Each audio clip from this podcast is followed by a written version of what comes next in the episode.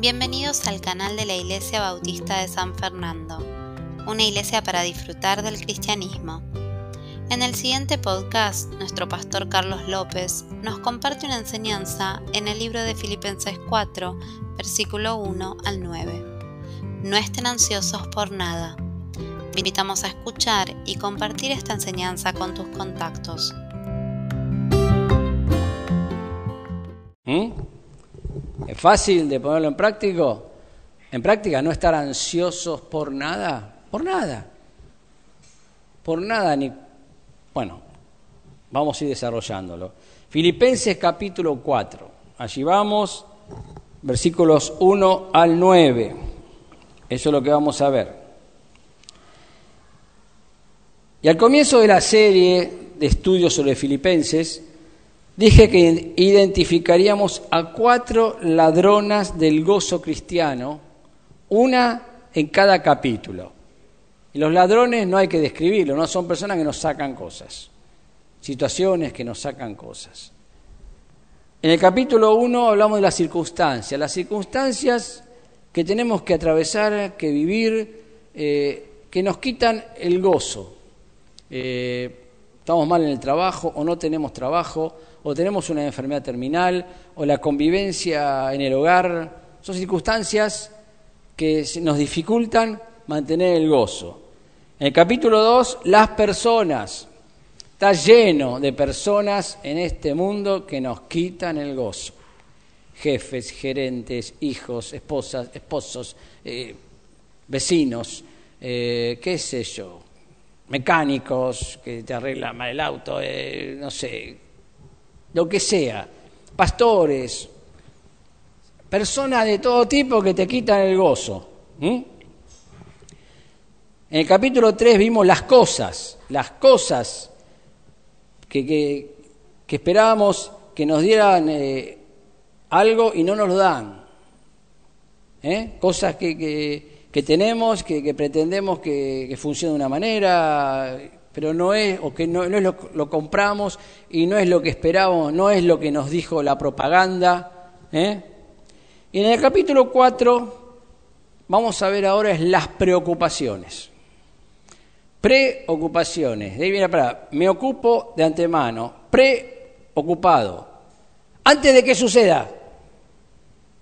Y que tal vez no suceda, pero me ocupo. Por eso las tres primeras son reales. Las circunstancias las vivimos, son reales. Las personas son reales, convivimos con ellas. Las cosas son reales, son concretas, pero las preocupaciones no son reales. Y las tres primeras, por lo general, son, ¿eh? son presentes, son, eh, están acá. Pero la cuarta se refiere casi siempre al futuro, lo que va a pasar, lo que me puede pasar. Y me preocupo, por lo que pudiera ser, ya sea a corto o largo plazo, y no tienen la certeza de que sucederán tal cual las imaginamos. No es que sí, sí esto va a pasarme. ¿eh? Hay mucha gente que es hipocondríaca. Los hipocondríacas son los que viven en el médico. Todo el tiempo les duele algo y se preocupan, no, pero lo que pudiera tener, no, me salió una manchita eh, y seguro que tengo un tumor en el pulmón y capaz que se le manchó la radiografía, ¿no? Porque estaba mirándola tomando, comiendo una galletita. Y ya se ponen locos. Muchos cristianos viven desanimados por las circunstancias que atraviesan, anhelando cosas que no logran obtener, preocupados por lo que les pueda acontecer en el futuro y quejándose de las personas con quienes trabajan o conviven. Son así, no tienen gozo. Si son creyentes verdaderos, tienen la salvación, pero no tienen gozo. Y el gozo es un fruto del Espíritu. O sea que no están llenos del Espíritu. Y este no es el plan de Dios para sus hijos. Él quiere otra vida muy distinta para nosotros, muy diferente. Y vamos a ver ¿Cómo quiere Dios que vivamos día a día sin preocuparnos por lo que quizás pueda pasarnos mañana? Que en la mayoría de los casos nunca sucederá. Hay un muy largo, me estoy acordando ahora, así que una sola frase, voy a decirles de una persona que todos los días aguas por las dudas si iba a llover y nunca llovió. Pero andaba con su paraguas para todos lados toda la vida. Y a veces nosotros también estamos cargados con cosas por si va a pasar y nunca pasa.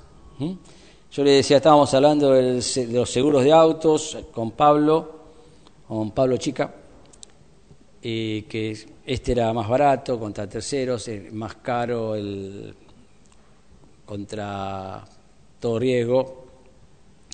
Que tengo un vecino que es remisero, eh, Víctor Moni, le chocaban el auto de atrás, sale 500 mil pesos arreglarlo. Y el contra todo riesgo son 3 mil pesos más por mes, 100 pesos más por día. Obvio, el que no lo tiene, o que le cuesta es yo. Eh, obviamente es plata, pero te da una piña como la que le dieron a este hombre, medio palo, lo dejará guardado ahí, no sé.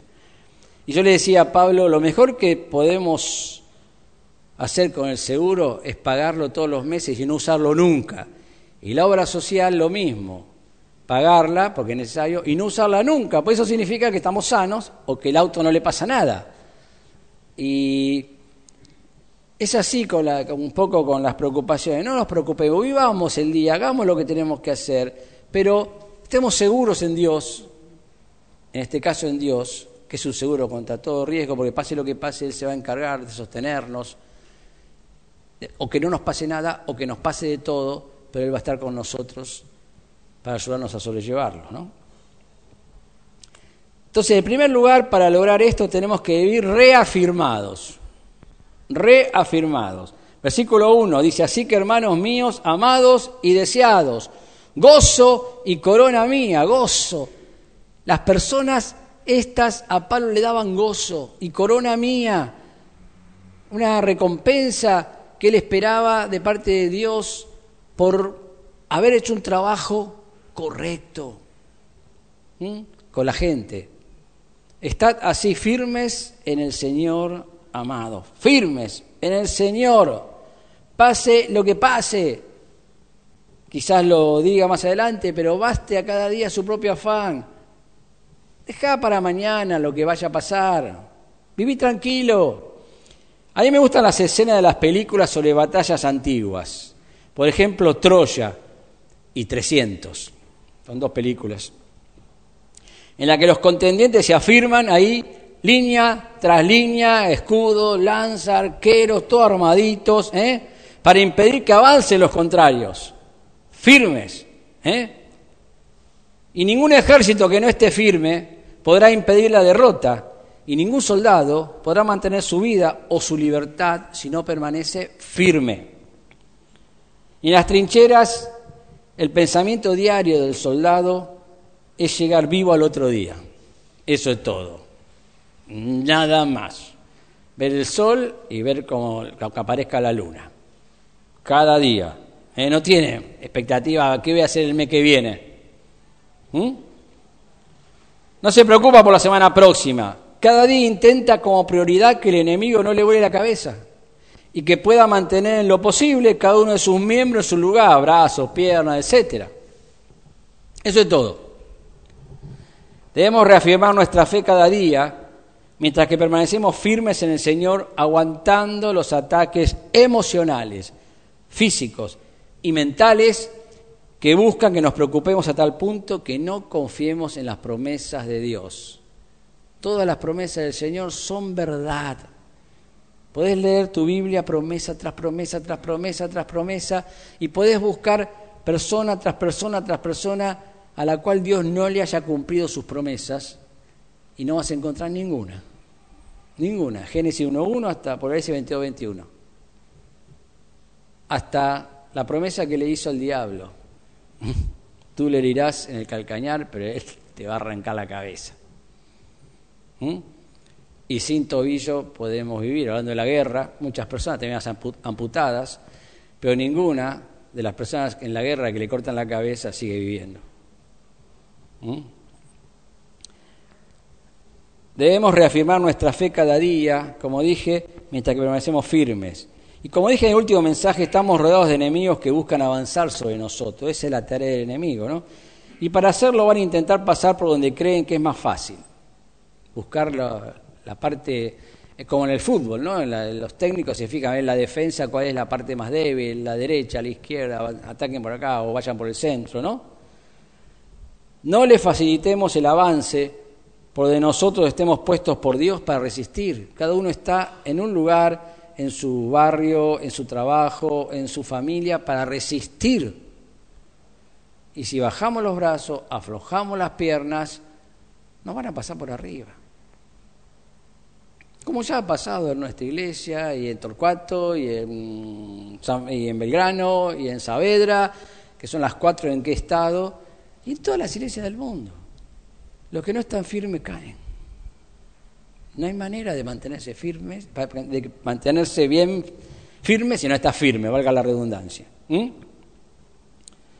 Permanezcamos afirmados en la fe día a día, viendo desde atrás la espalda de nuestro Salvador, que está al frente, guiándonos a la victoria, como corresponde a cualquier capitán general.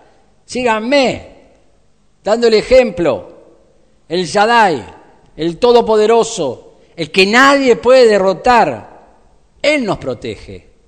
El inmortal, el invencible, el omnipotente.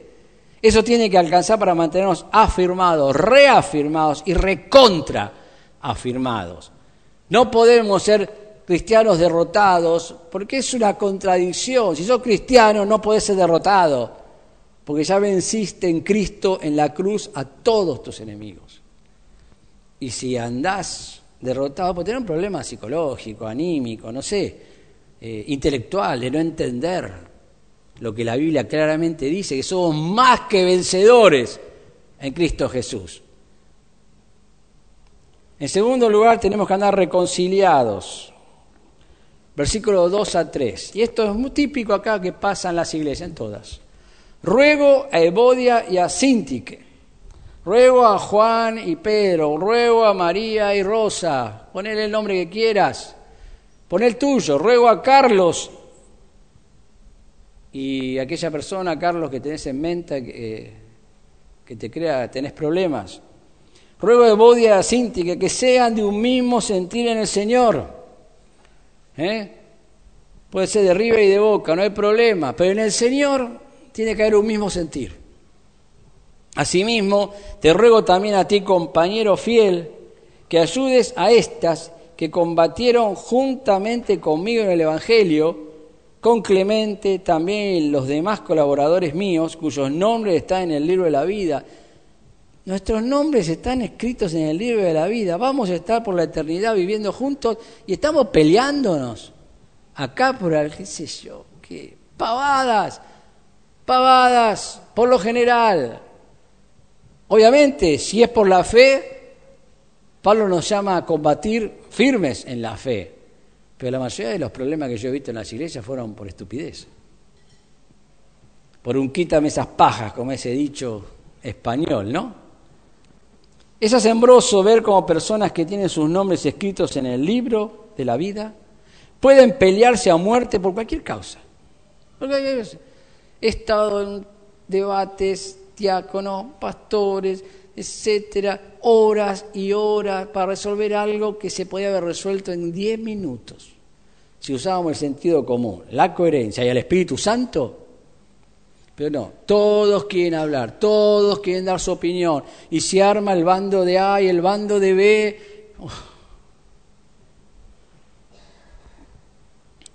Pablo intercede por ellas estas dos mujeres, Evodia y Sintique, ante un hermano cualquiera que ni sabemos su nombre para que las ayude a resolver este conflicto. A veces hace falta un, mediador a estas dos combatientes para que se dejen de combatir entre ellas. Eran dos personas que combatían contra el diablo, pero de golpe por alguna cosa pasó, se empezaban a pelearse entre ellas y el diablo miraba correte, déjalo que se maten entre ellos. Los conflictos con cristianos necesitamos resolverlos antes de ir adelante con cualquier otro proyecto.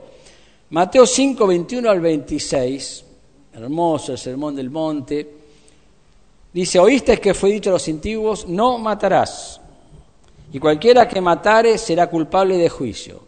Pero yo os digo que cualquiera que se enoje contra su hermano, ¿Estás enojado con algún hermano? Seguro que sí.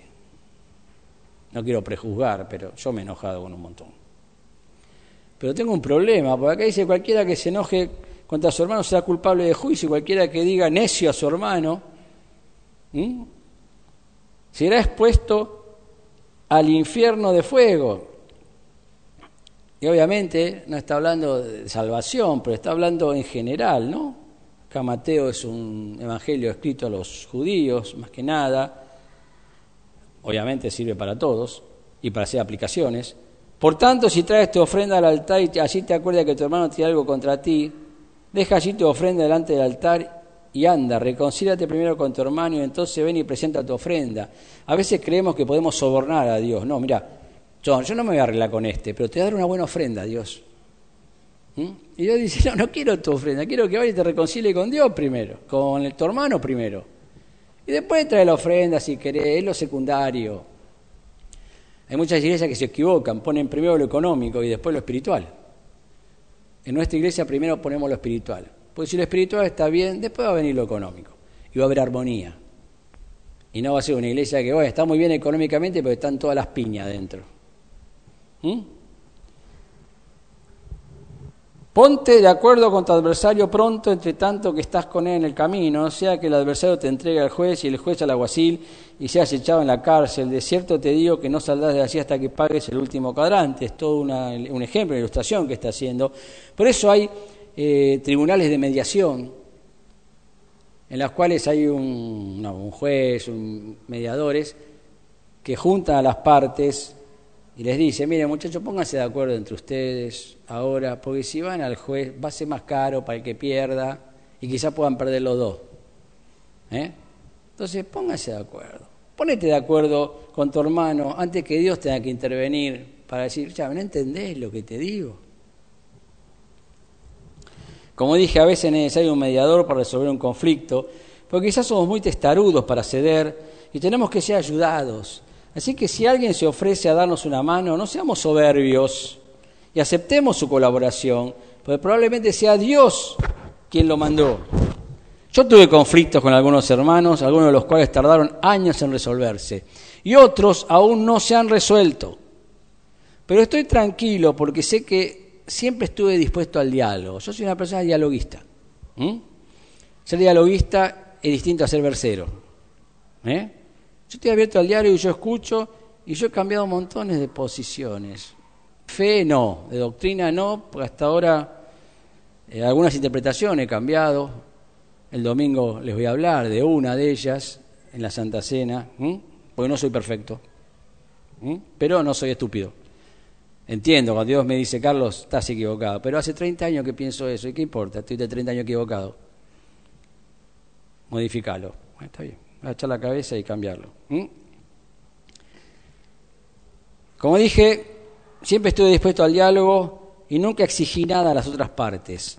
Solo me dediqué a hacer de mi parte lo que Dios quiere, estando siempre dispuesto a la reconciliación. No tenemos que tener miedo a los conflictos, lo que tenemos que temer es a no tener la humildad y la sabiduría necesarias para resolverlos con la ayuda del Espíritu Santo, para tomar, tener sabiduría divina. Tercer punto, regocijándonos. 4 al 5 dice, versículos 4 al 5, regocijaos en el Señor cuando siempre. Otra vez digo, por si no me lo entendiste, regocijaos y vuestra gentileza sea conocida de todos los hombres, el Señor está cerca. Se escribió hace dos mil años, está más cerca ahora, está más cerca. En la antigüedad nadie en la corte podía tener tristeza delante del rey pues tanto vi, viste, todo, y venía el rey, todo, todo bárbaro, parecía que a todo le iba bien. No comía, estaban todos muertos de hambre, pero el rey hacía un banquete, ¡eh! ¿eh? Todos debían estar felices, y aunque no lo sintieran, sonreían para que no les cortaran la cabeza, ¿no? ¿Qué haces vos triste? no quiero ver tu cara más. ¿eh? Nosotros, delante del rey de reyes y señor de señores, Debemos estar felices por varias razones. Y una de ellas es la salvación. Somos salvos. Somos salvos. Y las demás, ¿qué importa? Tenés la eternidad. ¿Necesitas más razones para estar feliz? No te vas al infierno. Y si vos lees lo que es el infierno, no hay, no hay, nada de sufrimiento comparable en la tierra que se pueda comparar con el sufrimiento eterno en el cielo. ¿Sí? ¿Qué, ¿Qué, otra razón? Sí, pero me falta, ¿qué importa? Ya te lo va a proveer el Señor si considera que es necesario. No te va a faltar la comida porque el Señor sabe que un día, dos días, tres días sin comer te morís. No te va a faltar. No te va a faltar el agua, el líquido. Quizá te faltan otras cosas. Pero no te amargues por eso. Sos salvo por la eternidad. Nuestras vidas e iglesias deben reflejar el gozo siempre. Otra vez lo digo, nuestras vidas e iglesias deben reflejar el gozo siempre. Real, genuino, verdadero y constante. A veces preguntas a un cristiano, ¿cómo andás? Bien, o querés que te cuente. Una frase tonta.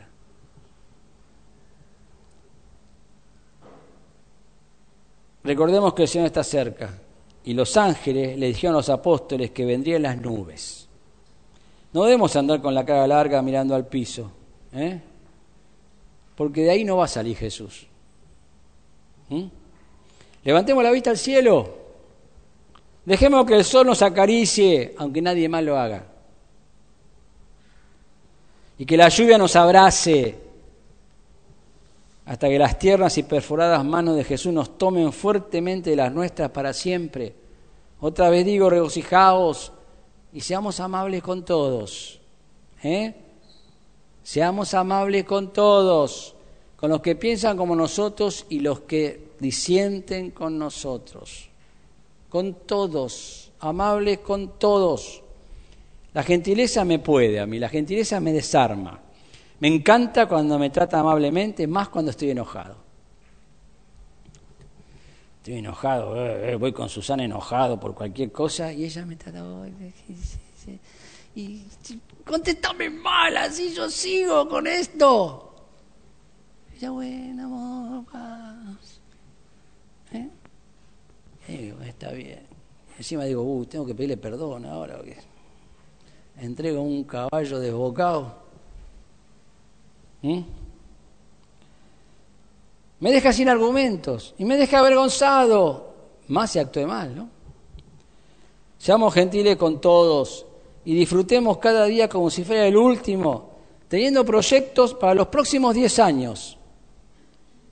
Algo que ya asumí es que me voy a morir sin poder cumplir con todas mis metas, porque tengo muchas metas. Algún día, boom, me voy a morir. Cada día que salgo digo, no sé si vuelvo. Saludo a Nea, chao Neita, cuida la casa. No sé si nos vemos de nuevo. Pero estoy tranquilo, estoy tranquilo. Pero cuando me llegue la hora, me va a encontrar trabajando feliz, en pos de ellas, en pos de las metas, disfrutando de las que ya alcancé. Esas las voy a disfrutar porque estoy llegando y alcanzando. Bueno, yo pretendía ser pastor. Siempre quise ser copastor. Jamás pensé que iba a ser un pastor principal. Pues no tenía la capacitación, era muy nuevo. Había un montón de, personas que, que pasaban a ser pastores antes que yo y estaba bien. Pero quería estar en el ministerio. Bueno, se fue dando hasta este momento en que, bueno, pastor de esta iglesia, estoy desde el principio formé una familia, siempre quise tener una familia, eh, tengo un trabajo estable, tengo muchas cosas por las cuales agradecer a Dios. Y fueron metas que yo me fui trazando cuando tenía 20, 22 años y, las iba alcanzando, ¿no? Pero tengo otras, tengo más. Pero bueno, me puede pasar, ya tuve ACV, me puede agarrar un cáncer, me puede agarrar un auto, qué sé yo, todo, nos puede pasar a todos. Eh, nos pasa, no estoy hablando de cosas que no pueden pasar. Acá ha pasado, tenemos a Omar, Jorge Méndez ya está muerto. Eh, cosas que pasan y que te impiden, te truncan, ¿no? Pero bueno, era la voluntad de Dios. Él tenía un programa para cada uno, hasta ahí, y yo voy a llegar hasta donde Dios diga. Pero me va a, agarrar, me va a encontrar laburando, apuntando y, ir atravesando esas metas, ¿eh? disfrutando de las que ya alcancé, como les acabo de decir. y con gran expectativa por llegar a las que falten. Cuarto lugar, tenemos que vivir relajados. Versículos 6 y 7, por nada estáis afanosos, por nada, si no sean conocidas vuestras peticiones delante de Dios en toda oración y ruego con acción de gracias. Y la paz de Dios, que sobrepasa todo entendimiento, guardará vuestros corazones y vuestros pensamientos en Cristo Jesús. Ahí están guardados los corazones y los pensamientos en Cristo Jesús. Qué mejor lugar, ¿no? No hay otro. Ahora, ¿qué significa por nada? Bueno, para, para, aclaremos. ¿Qué significa por nada? Bueno, significa por ninguna circunstancia, cosa o persona, nada. Si no, buscar la definición de nada en Wikipedia. En vez de preocuparnos, lo que tenemos que hacer es pedir con un espíritu agradecido. ¿Eh? Debemos, mirar para atrás, hermanos, cuando el futuro nos asusta. ¿Qué va a pasar? A ver qué pasó.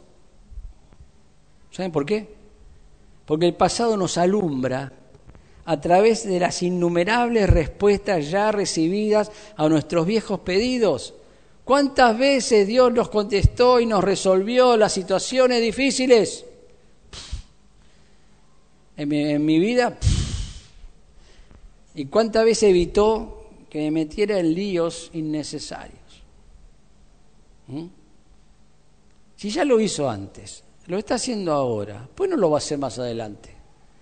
¿Qué cambió en él? Nada. Jesucristo es el mismo ayer, hoy, por los siglos. El Padre y el Espíritu Santo igual. ¿Mm? Lo va a seguir haciendo. Dios ya hizo tanto por nosotros y lo va a seguir haciendo, nunca lo olvidemos.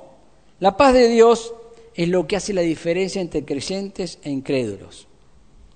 La paz de Dios es la virtud de lograr que cuando nada nos sale como esperábamos, todo un desastre, a pesar de eso permanecemos emocionalmente estables, no nos suicidamos. ¿Mm? No nos suicidamos. Estaba leyendo en Facebook, aparece cuando, en Facebook no, en Internet, cuando abriste aparecen comentarios, un comentario de Pampita que la encontraron llorando que decía, no aguanto más. No sé, no leí el artículo, pero no aguanto más. Hay gente que, a pesar de tener un montón de cosas, está re mal. Está mal del bocho, mal del corazón, mal del alma. ¿Tienen bienes? Sí, un montón. Tienen dos, tres, cuatro maridos que tienen que darles plata todos los meses y es marido, ¿no? Para que vivan bien, pero no aguanta más. Y ojalá que pueda superarlo, no sé qué será lo que le está pasando. Pero, creyente, ella no es cristiana. Pero nosotros, los cristianos, no podemos decir no aguanto más. Porque estamos mintiendo. Aunque estemos mal emocionalmente, es comprensible pero intelectualmente es una mentira. Porque la Biblia dice, todo lo puedo en Cristo me fortalece. En un contexto económico, pero explicable. No es que Dios, Cristo te sostiene en lo económico, porque todo lo demás relate como puedas. ¿Mm?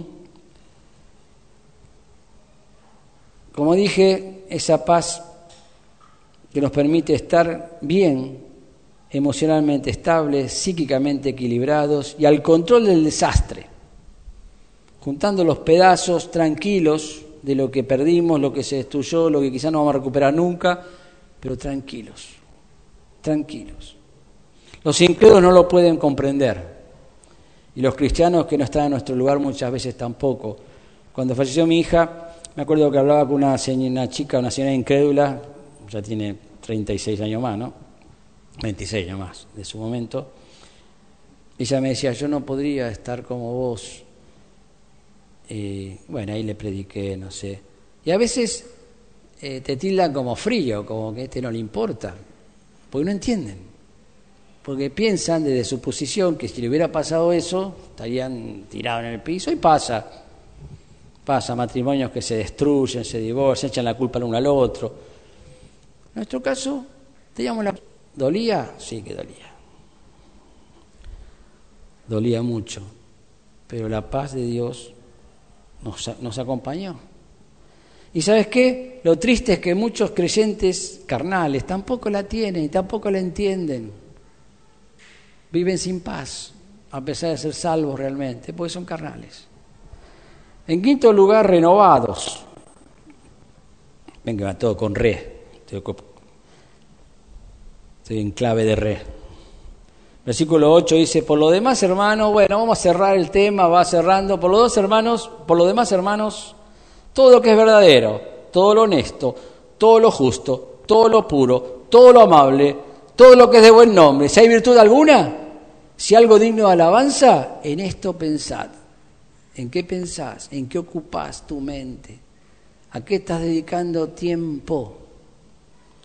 Los pensamientos son los proyectos de lo que queremos hacer materialmente. Son semejantes a los planos de un edificio que reflejan los deseos del arquitecto que luego serán materializados. Es un pozo, un terreno, no hay nada. A los dos años, tres años, ese es el pensamiento del arquitecto, hecho realidad. ¿Mm? Y nosotros venimos a Cristo trayendo planes y planos mentales que si, le permitimos, si les permitimos materializarse a esos planes, generalmente no sean del agrado de Dios. Porque venía, ¿quién vino a la salvación pensando en todo lo que es verdadero, todo lo honesto, todo lo justo, todo lo puro, todo lo amable, todo lo que es de buen nombre, si hay virtud alguna, si algo digno de alabanza? Yo no pensaba nada de eso. Nada, todo lo contrario. Todo lo malo, todo lo que era conveniente para mí, todo para satisfacer mi placer en todos los aspectos. Venía desbocado pensando en eso. Y si yo hubiera concretado todo eso, hoy no estaría acá. Tuvo que haber un cambio. Sacar eso empezar a armar cosas nuevas. ¿eh? Por esa razón tuve que reprogramar mi mente, como lo leí en Romanos 12.2, para que coincidiera con estos requerimientos santos, la única manera que tenía, cambiar, sacar toda esa basura. Romanos 12.2 dice, no os conforméis este siglo, sino transformaos por medio de la renovación de vuestro entendimiento, para que comprobéis perfecto todo lo opuesto a lo que yo pensaba. Tenemos que aprender a pensar bien, porque estamos habituados a pensar mal. Y son malos hábitos, valga la redundancia. 1 Pedro 4, 1 al 5 dice, puesto que Cristo ha padecido por nosotros en la carne, vosotros también armados del mismo pensamiento, pues quien ha padecido en la carne terminó con el pecado, para no vivir el tiempo que resta en la carne, conforme a las concupiscencias, a los malos deseos de los hombres, sino conforme a la voluntad de Dios. Baste ya el tiempo pasado, Carlos, y poné tu nombre, el que quieras, el que tengas, para haber hecho lo que agrada a los gentiles. Cuando habla de gentil, habla de incrédulos. Andando en lascivias, ahí estaba yo, Carlito, anotá. Concupiscencias, malos deseos. Embriagueces, orgía, no, no tuve orgías. Disipación, pero no fue por falta de deseos, sino falta de capacitación para hacerlo. Disipación y abominables idolatrías. Iba caminando a Luján, creía en los santitos. Bueno, a estos les parece cosa extraña que vosotros no corráis con ellos el mismo desenfreno. Claro, a los que hacían las cosas esas con vos, esas mismas cosas con vos, y ahora vos no querés participar, ¿qué le pasa? Este está loco. No, esto. Pero acá lo van a entender. Desenfrenos, de disilusión, y os ultrajan, se burlan, hereden, el santito, el pastorcito, ¿eh? la monjita. Pero ellos darán cuenta al que está preparado para juzgar a los vivos y a los muertos. No te das porque ese que los va a juzgar a ellos ya clavó en la cruz tus pecados y los míos y no nos va a juzgar por todo eso que hacíamos. Obviamente, si seguimos practicando esas cosas o alguna de esas cosas, vamos a estar en problemas porque ahora es nuestro papá y papá no quiere que andemos avergonzándolo a la familia y vamos a tener problemas graves. Con lo que hicimos antes de, ser salvos, ya sobra para recibir el perdón. No, agreguemos más. ¿eh? Ahora hagamos todo lo contrario y nos va a ir bien. Terminemos con el pecado. Obviamente, Juan dice que no, si decimos que no pecamos, le hacemos mentiroso al Señor, obvio. Pero no seamos practicantes, no seamos los Messi del pecado. Seamos los Carlitos López comparando al fútbol, ¿no? Del pecado. Un nulo total jugando al fútbol yo. comparado con Messi, no, ni, entro en la, comparación. Que así sea el pecado. Lo que yo era el Messi del pecado antes, ahora soy un jugador de fútbol como juego yo en el pecado, un nulo total. ¿Eh? Dejemos, dejemos de practicar el pecado.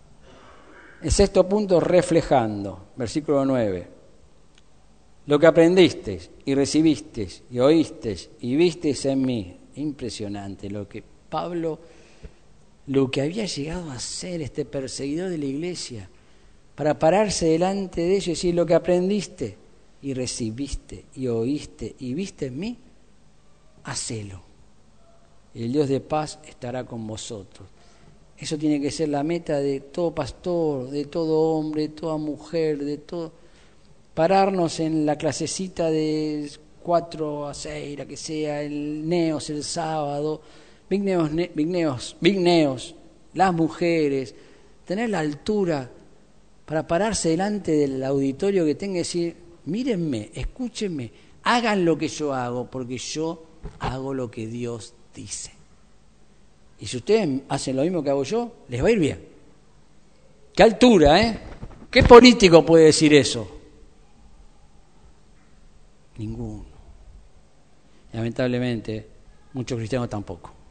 Muchos líderes tampoco. Ya vimos que Pablo fue un reflejo de Cristo y un ejemplo para nosotros. Una de las maneras de llevar la luz del sol a una caverna oscura es por medio de espejos. Tiene muchas vueltas la caverna y el sol está allá, no llega nunca a la punta. Pero se van poniendo espejos, se van acomodando para que este refleje el sol, pero por la inclinación vaya a este. Y este le pega al que está abajo y el otro le pega. Y llega al final de la caverna, está toda iluminada, con la luz del sol. Es así, si querés hacer un dibujito, pedirle a Ale que te haga eh, el plano, eh, o a Pablo. Y así llega. Y así llega. ¿eh? Con varios espejos inclinados y distanciados estratégicamente entre sí, se hace ir rebotando la luz a través de ellos hasta las profundidades. Y en la cristiandad tenemos muchos espejos humanos que a través del tiempo han ido reflejando la luz de Cristo para que todas las generaciones de cristianos lo podamos ver si no tuviéramos el espejo de Pablo llegando hasta nosotros, ¿cómo podríamos ver a Cristo? El de Juan.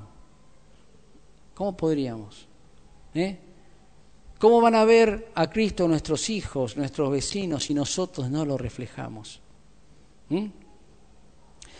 Pablo, Pablo, fue uno de los primeros en reflejar a Cristo y nos dejó escrito que si hacemos lo que aprendimos, recibimos, oímos y vimos de Él en su conducta, tenemos garantizada la paz con Dios que no es la que hizo Cristo en la cruz cuando nos salvó, sino la que nosotros producimos obedeciéndolo y recibiendo de esta manera todas sus bendiciones, todas, sin perdernos ninguna.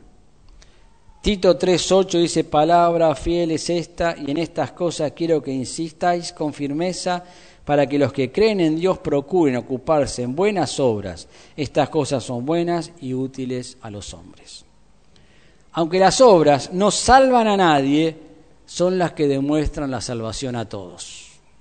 A todos.